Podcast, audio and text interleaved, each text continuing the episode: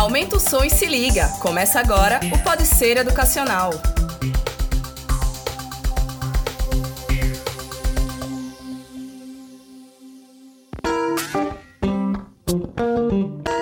Bom dia, boa tarde, boa noite. Estamos começando mais um Pode Ser Educacional, seu podcast com muita informação e conteúdo para vocês. Eu sou Rudá Braga e estou aqui com a minha colega Giovana Souza. Tudo bem? Tudo bem? Olá, pessoal. E vamos falar hoje sobre relacionamentos. E para falar com a gente, bater um papo legal sobre isso, é, a gente vai contar com a presença da professora de psicologia e psicóloga clínica Márcia Carini. Tudo bem, professora? Tudo bom, é um prazer estar aqui com vocês, conversar e esse bate-papo eu tenho certeza que vai ser muito produtivo. Massa. Então, antes de começar, eu queria lembrar para vocês que podem escutar a gente através do Spotify, do Deezer e Google Podcast relacionamentos, né? Eu acho que é um tema que é bem interessante para todo mundo, né? E acho que as pessoas procuram muito você sobre, sobre isso. Eu acho que quando você faz atendimento na clínica, é, essa abordagem é sempre acontece. Com alguém chega lá com o coração partido e tudo mais. É o modo século, né? É o, é. o do momento.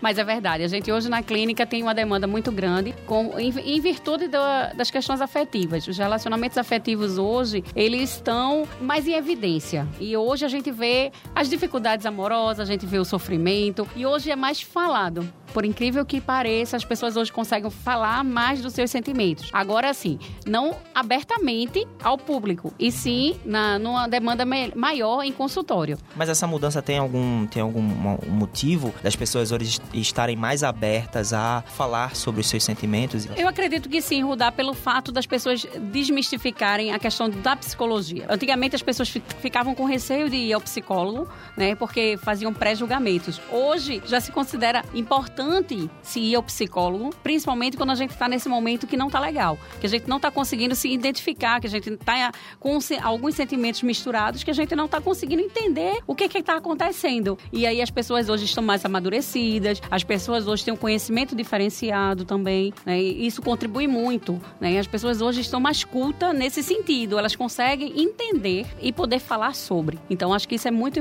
importante realmente. E quando você vem de falar de sentimento, falar falar de pessoas, falar do outro, né, enquanto relacionamento, isso aí é já alivia muito o sofrimento. Então, isso aí é importante pra gente. E eu tava vendo um dado do IBGE que eu acho que é bem, bem interessante, assim, né, da gente abordar, que é em relação aos casamentos. Casamento é a instituição, eu acho que máxima do, do, de um relacionamento, né? Talvez as pessoas não vejam mais assim, mas até um certo tempo era vista como essa instituição máxima, ou é, a celebração máxima de uma relação a, do, a dois. Recentemente, o IBGE IBGE fez uma pesquisa onde a cada três casamentos, um divórcio. E aí eu pergunto, o casamento é uma instituição falida hoje? Olha, é, antigamente era até que a morte nos separe, né? É. Aí hoje se brinca dizendo que até que os nossos bens nos separem. Tem muito isso. Não é que é uma instituição falida porque existe o amor. E a gente nunca pode desistir do amor. Acredito no respeito que as pessoas devem ter um pelo outro. E o casamento hoje, é, ele está passando por algumas modificações, né? Essas mudanças mudanças, os sentimentos hoje, eles são. As pessoas se permitem muito mais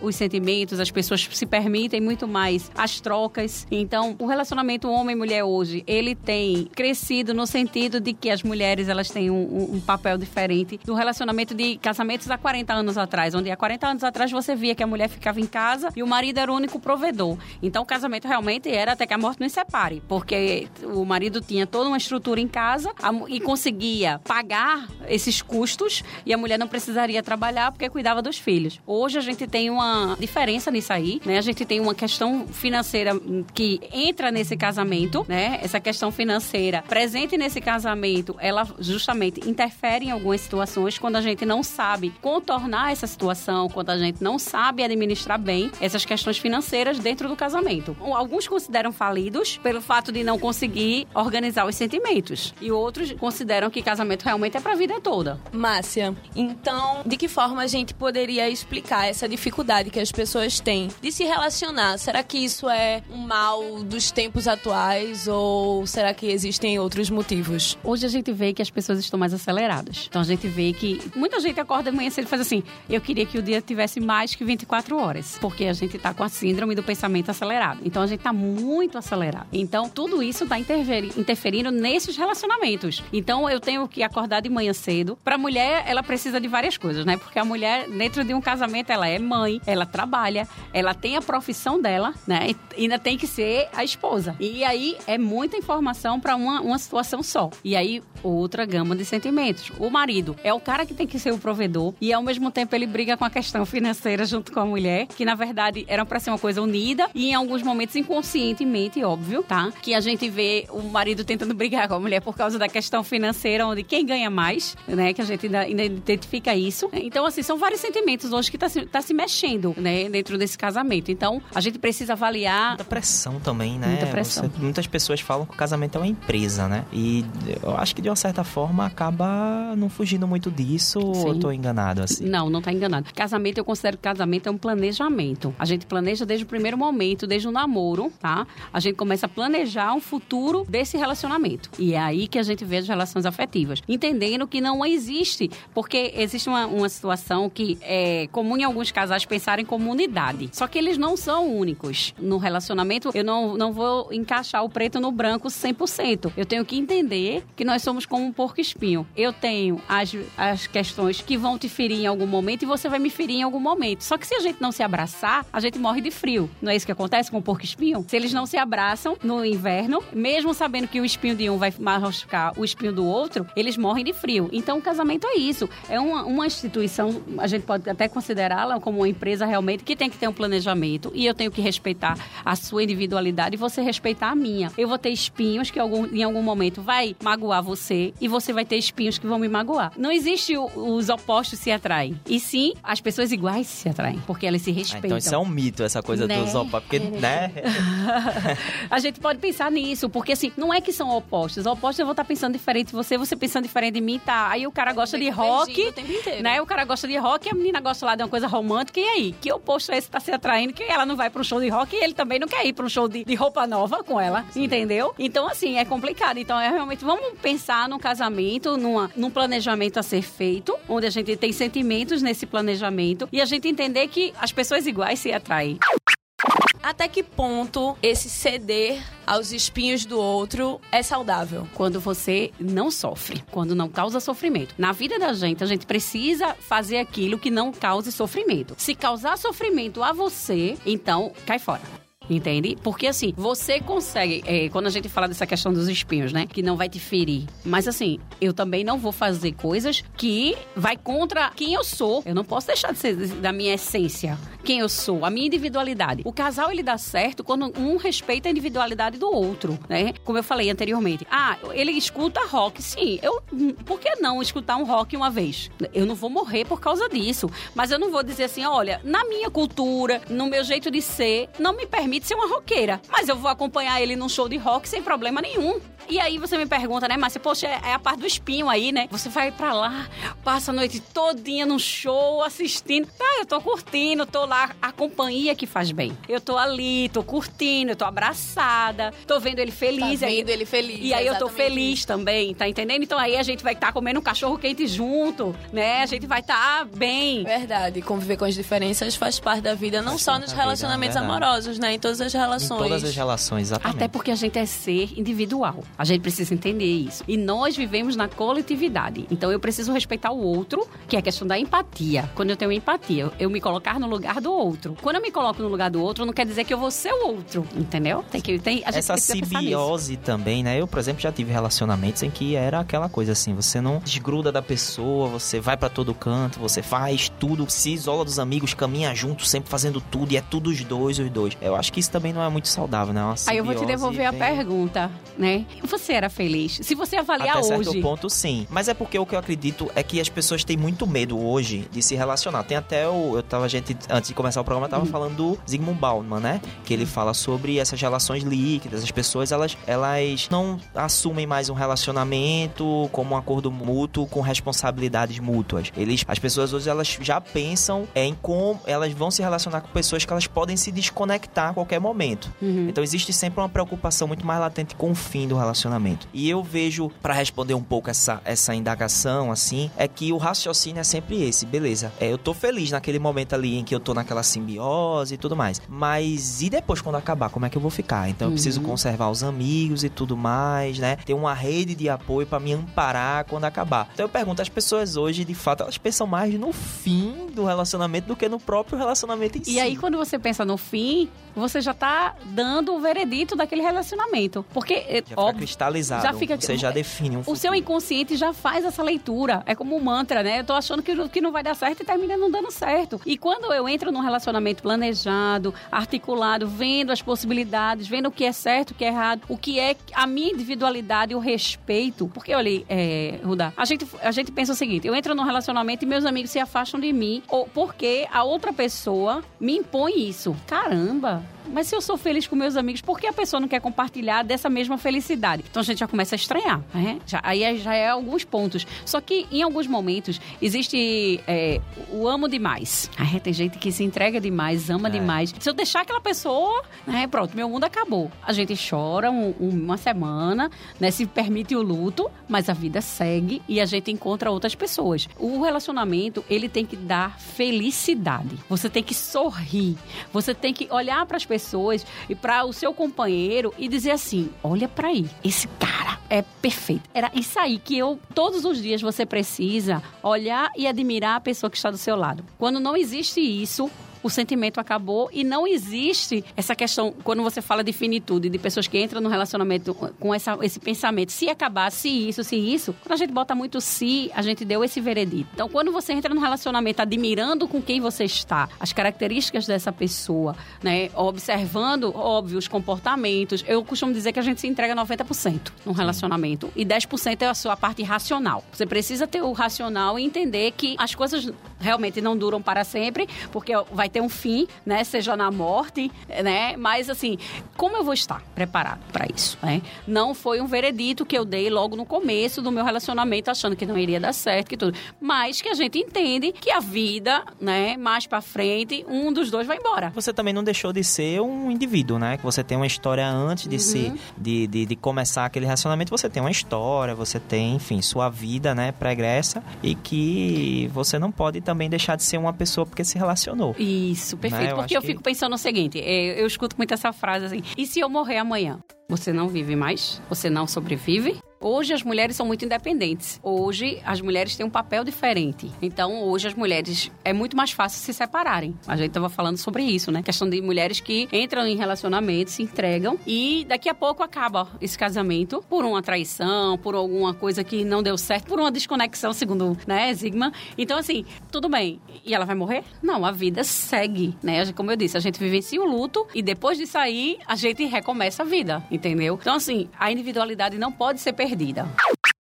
Eu tive um relacionamento que me moldava muito, né? Que me afastou das pessoas que, que gostavam de mim, que eu gostava de estar próximo. E aí, no fim desse relacionamento, eu me permiti, me permiti o luto, mas eu já não sabia mais quem eu era. E aí foi todo um trabalho até eu me, me reencontrar e encontrar uma pessoa, que é a pessoa que divide a vida comigo hoje, e essa pessoa me mostrar que além de ser uma pessoa incrível, ele tava do meu lado ali pra, tipo, me apoiar nas minhas escolhas, pra vibrar junto comigo nas minhas felicidades, uhum. sabe? Eu acho que, apesar de ter tido uma experiência ruim, ela foi importante para aprender o que seria bom, o que seria um relacionamento é um crescimento, saudável. Um crescimento, é. né? Eu acho que quando a gente, à, à medida que a gente vai envelhecendo, a gente vai amadurecendo. E nesse amadurecimento, a gente começa a mensurar o que é que nos faz bem. Quando a gente é adolescente, a gente vive o calor das emoções. A gente acha que é tudo muito platônico, né? Então é o amor da, da vida e a gente vai casar e faz aí, casa com, como é, um anelzinho de, de, de chiclete, coco, de aquele chiclete, chiclete é. né?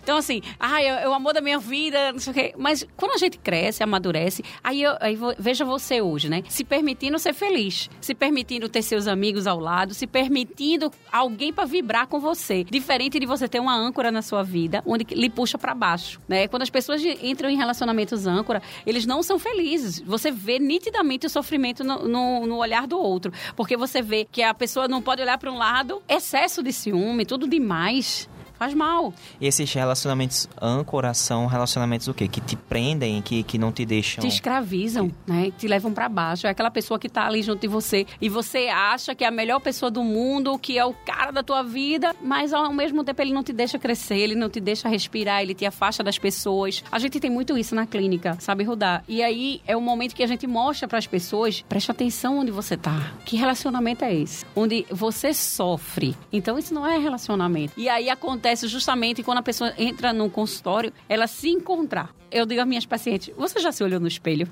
Aí, ah, já. E, eu, e aí, o que, é que você tá vendo? Ai, Márcia, eu não sei o que é que eu tô vendo. Eu, Vê aí a mulher bonita que você é. Olha aí, competente. Poxa, mas só você acredita nisso, Márcia? Não! Você precisa acreditar nisso também. Você precisa se permitir, Sim. né? E aí eu pergunto às pessoas, qual foi o momento que você se permitiu ser feliz? Qual o momento que você foi numa praia, né? Andar na, no calçadão, vendo o vento bater no teu rosto lá, olhando, chutando a, a água da praia e sendo feliz, sendo você. Quando foi que você parou? E assim, eu queria agora parar e tomar um sorvete. Porque eu mereço sem que eu tenha que ligar para o meu marido e dizer assim: ó, oh, eu tô na sorveteria tomando sorvete de tal sabor, porque o cara tá noiado achando que eu poderia estar tá fazendo outra coisa. Do mesmo jeito também que tem mulheres assim, né? Não, vale não vamos. casos. Né? Vamos, vamos falar da, das duas, da, dos dois tipos, tá? Tanto o homem quanto a mulher. A gente tem homens também, né? Que. Eh, mulheres que tão, são extremamente obsessivas. Eu tenho um paciente no consultório que estoura vaso na cabeça do marido. No outra semana ele chegou com o braço quebrado, né? Então, assim, que foi foi isso. Lutadora de jiu-jitsu. Né? E assim, se espancar na frente da sala, tipo assim, sim, vocês vão brigar aqui dentro da sala mesmo? Porque isso aqui a gente tá tentando fazer uma terapia de casal para vocês se unirem. E você chega com o braço quebrado porque ela quebrou teu braço. Como é isso? Né? Que relacionamento é esse? Onde os dois estão doentes né, ciúme demais. Porque a gente tem o caso das mulheres que amam demais, que fazem loucuras por causa desse amor, de acreditar que aquela pessoa é só dela, que não pode ter ciúme até dos filhos. Então aí já virou doença. Eu acho que a partir desse momento as pessoas precisam começar a reconhecer de que não existe mais um relacionamento saudável e procurar a melhora. De que forma a gente poderia identificar um relacionamento abusivo? Porque a gente entende que a maioria das pessoas que estão em um relacionamento abusivo, elas nem têm consciência disso e acabam se repetindo, entende? Da mesma forma que ela jogou um vaso, na outra semana quebrou que um braço. praticando, né, os abusos, quanto as pessoas estão sofrendo. Que estão sofrendo. Então, quando você... Quando é que você consegue identificar isso? Aí a gente tem algumas, algumas coisas que são alguns sinais de alerta. Por exemplo, você está numa festa e, de repente, era para você estar tá super feliz e você tá, você se pega sentada, olhando o vento, olhando a festa e você não está na festa, né? Porque você está sentado. Mas por que você não está ali no meio das pessoas sorrindo? Porque se eu me levantar e for ali pro meio das pessoas sorrir, quem está comigo vai olhar de cara feia, vai criar uma situação. Aí outra coisa que pode acontecer, ele tá assim e começa a falar mal comigo, me tratar mal, gritar, né? Ser rude com a pessoa. E você não tá percebendo isso. Caramba, por isso que teus amigos estão se afastando de você. Preste atenção. Como é que ele Sim. fala com você? Por que ele tá gritando? Qual? Que mudança de humor é essa? Com os amigos é tudo massa, mas com você, aí grita, vai para uma festa quebra mesa, né? Vai para um, pra um lugar e se desequilibra emocionalmente. Você merece isso. Você deveria estar passando por isso. Por que você está se submetendo a isso? Tem muitas mulheres também que bancam o casamento, né? A gente percebe muito isso. Carrega nas costas, né? Né? E aí, assim, por que isso? Isso aí não deixa de ser uma violência também, né? é uma violência isso aí, desse relacionamento, uma questão do sentimento. Poxa, só você pode pagar por quê? Tanto um quanto o outro, tá, Rudá? Não é como a gente estava falando, não é só, não é obrigação só do homem prover, né? E principalmente nos dias atuais. Hoje a mulher está muito independente e aí já, é, já causa outras situações com essa independência da mulher, porque também a gente encontra no, no consultório hoje uma demanda de mulheres que são independentes financeiramente e o marido não está aguentando o sucesso da mulher. E aí começa justamente essas questões do xingamento, do desrespeito. Mas essa, essa questão dele, desses, desses casos aí que o marido eles não, não conseguem suportar o, o, o sucesso da mulher, não tem uma questão mais enraizada sim, aí, não? Sim. Porque me parece que o, o raciocínio é o seguinte: é, eu não consigo. Eu não consigo ver o sucesso dela porque eu sou superior a ela. E como é que eu posso estar nessa situação? Então tem um, tem um, um, um raciocínio, eu acho que é problemático até cultural. Além cultural, além de um relacionamento. Sim. Né? É uma questão realmente voltada para a mulher no, no, no, contexto geral, assim, né? Não sei se eu tô falando. Sim, não, não, não tá não. Porque assim, realmente, e principalmente onde nós estamos, é tudo uma questão muito cultural de que o homem é o cabra macho, é o cara que deve prover. Só que não é isso mais hoje. A gente está num século diferenciado, onde as mulheres têm um empoderamento feminino. É, as mulheres, elas estão buscando o seu espaço no mercado de trabalho. Elas estão mostrando que são capazes. E os homens, ao mesmo tempo, eles estão se acomodando. Por que você também não, não procura tanta coisa, esse, esse empoderamento? Por que você não busca seus direitos? Agora sim, respeitando, né? Porque claro. a gente ouve realmente muito homem nessa questão muito mais cultural, muito mais machista, assim, dizer que, ah, é, eu vou fazer isso, eu vou fazer aquilo, eu vou buscar isso, mas não tá, não tá conseguindo. Porque as, as mulheres terminam cavando mais as coisas, procuram. Né? Mulher dá conta de tanta coisa ao mesmo tempo, é porque a gente tem mais neurônio. Talvez seja isso. Não, é? Eu senti alfinetada aqui. Ui! Mas veja só, é, o bate-papo com duas mulheres e um homem. Eu tô em desvantagem. É, Você ficou em desvantagem. Não.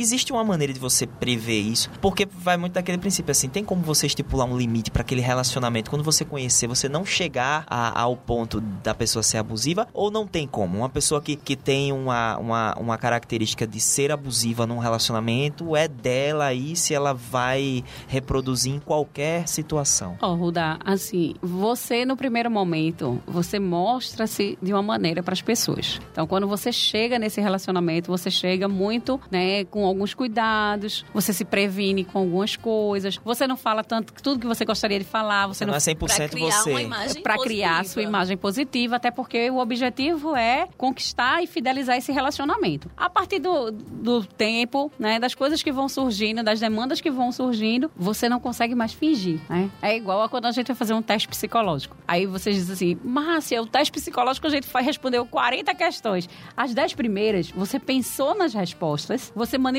as respostas. Então, Mas você pra... tá cansado já. Né? Aí não dá para manipular. É aí que a gente pega a, realmente a essência da resposta do teste que a gente queria. Então é isso que acontece nos relacionamentos. As pessoas entram no primeiro momento querendo mostrar uma essência, cativar, conquistar. Aí a gente percebe que o outro vai cedendo, que o outro vai se entregando. E tem um momento que você já não consegue mais segurar as emoções. Então, tipo, se você é agressivo, se você grita, se você é possessivo, você começa a manipular essa pessoa pessoa para esse seu perfil. Aí você começa a dizer: Ah, não sai com esse short hoje. Acho que não ficou legal. É, de forma delicada acaba é. sendo invasivo. Eu acho que não ficou legal. Mas você me conheceu com aquele short, né? Sim, sim. É. Hoje já não tá legal. Aí na próxima semana é esse teu amigo, né? Eu não gostei muito dele, não. Tu já percebeu? Aí começa a achar um defeito no amigo. Aí já descarta o amigo. E assim vai se desenhando esse relacionamento. Daí acontece uma situação e ele dá um grito. Já fala mais ignorante, né? Aí, não, foi porque eu bebi um pouquinho, né? Aí eu bebi um pouquinho pouquinho, me exaltei e tal. E aí já vai achando é as desculpas, é. E aí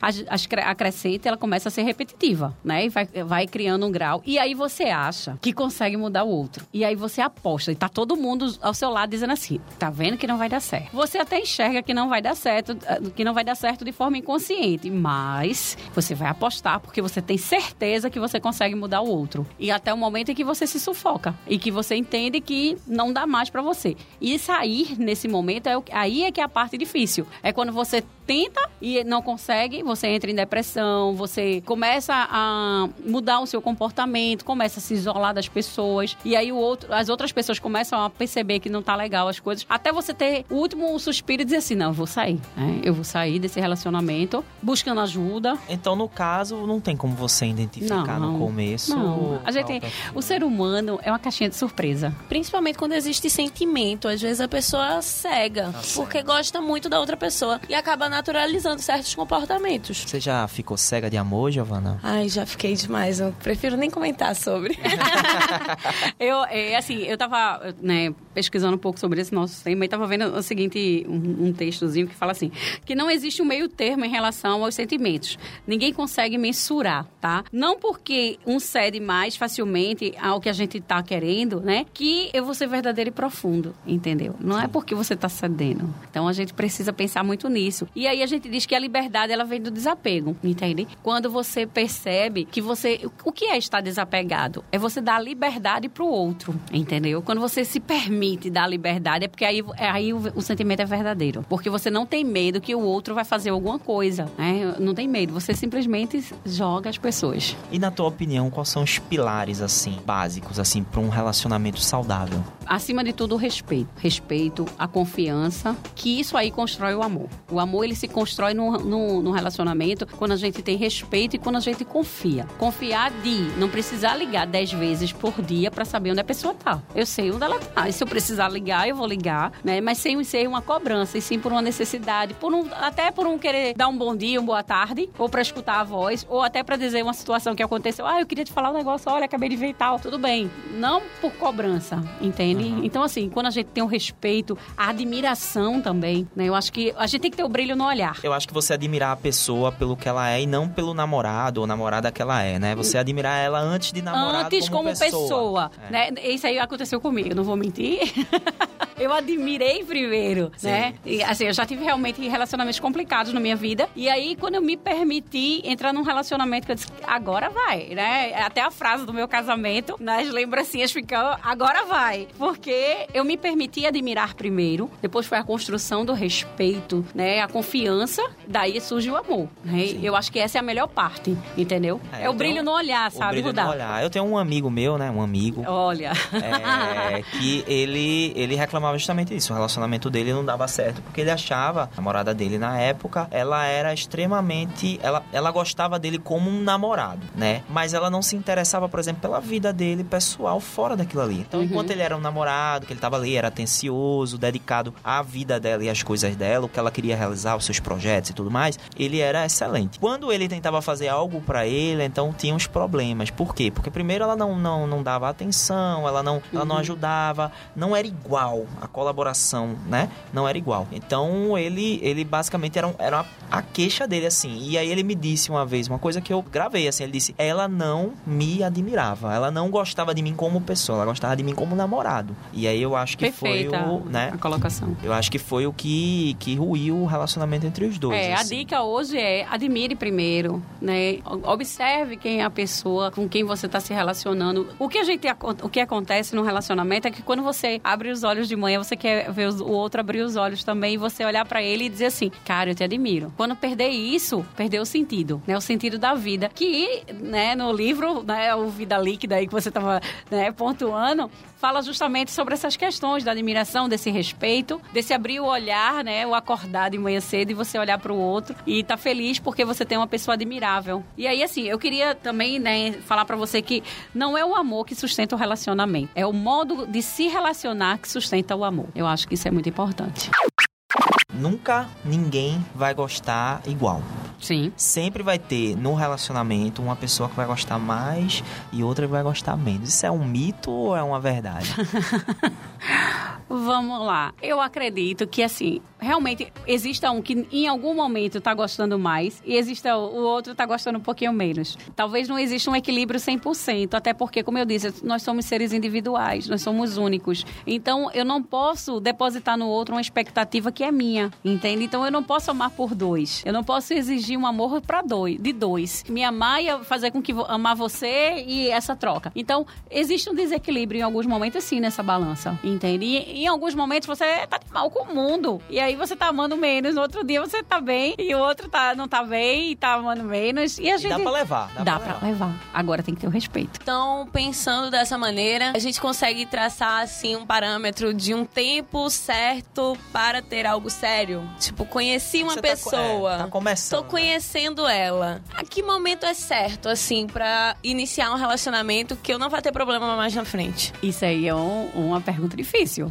É. Né? Porque a gente não pode mensurar comportamentos. E relacionamento é comportamento, é sentimento. É você realmente conhecer e não se entregar totalmente. Como eu disse, 90% a gente se entrega, 10%. É porque, sabe, eu entendi o, o, conceito da pergunta dela, porque era o seguinte: é, existe, aquele, existe aquele medo, né? Pô, é muito rápido para começar uhum. algo, né? Ah, vou começar, ou então tá demorando muito. Pô, o cara não, não me assume, ou ela não, não quer me assumir e tal, já passou não sei quanto tempo. Então, existe esse tempo para você? Não, não existe um tempo definido. Até porque, imagina, eu digo, Giovana, é, tu vai fazer esse, essa, essa prévia aí de sete dias, depois tu passa aí para um pedido de namoro, daqui aí você passa um ano com ele, depois aí faz uma experiência em casa para ver se dá certo. Não, não existe. Existe realmente a cumplicidade desse relacionamento. E as pessoas, como eu, a gente brincou logo no começo, né, de que realmente são os iguais que se atraem. E aí você vai ver na química, você vai vendo, você consegue perceber que vai dar certo, entendeu? Porque é quando você olha para o outro, não é que não exista defeito, porque todo mundo tem defeito, todo mundo tem o um espinho, né? Todo mundo tem um espinho. Agora, a tolerância desse espinho é que faz o relacionamento dar certo, entende? Então não dá para mensurar.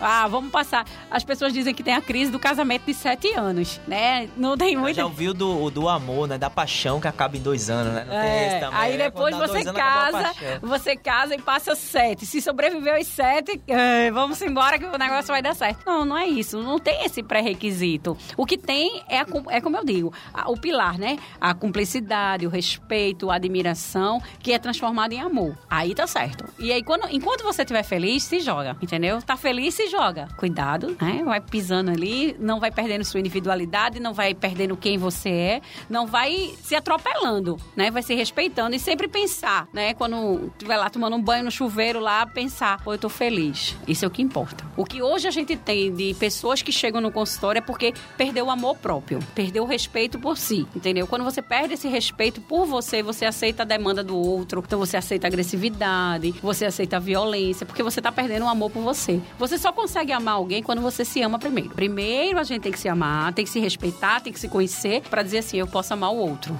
Aí você consegue. E aí eu queria terminar aqui com a frase do poeta Djavan, amar é um deserto e seus temores, né? Perfeito. É, Olha aí, Djavan Eu não acredito Djavan. muito nisso não, que Djavan, às vezes ele dá uma, de, umas derrapadas na, na letra, né? Açaí, guardião, som de besouro, nhanhando, e ninguém entende, né? Mas, enfim, de uma certa forma ele tava certo aí nessa, né? Uhum. Você não tem como você calcular, você tem que se jogar e ver se vai dar certo ou não, né? E aí vai criando... Eu gosto, eu prefiro, vamos trocar Djavan por Lenine, né? Eu acho que Lenine tem umas colocações, traduz mais o amor, né? Só não pode ser molejo, né? Não era amor, era cilada, porque aí é, é. é ruim.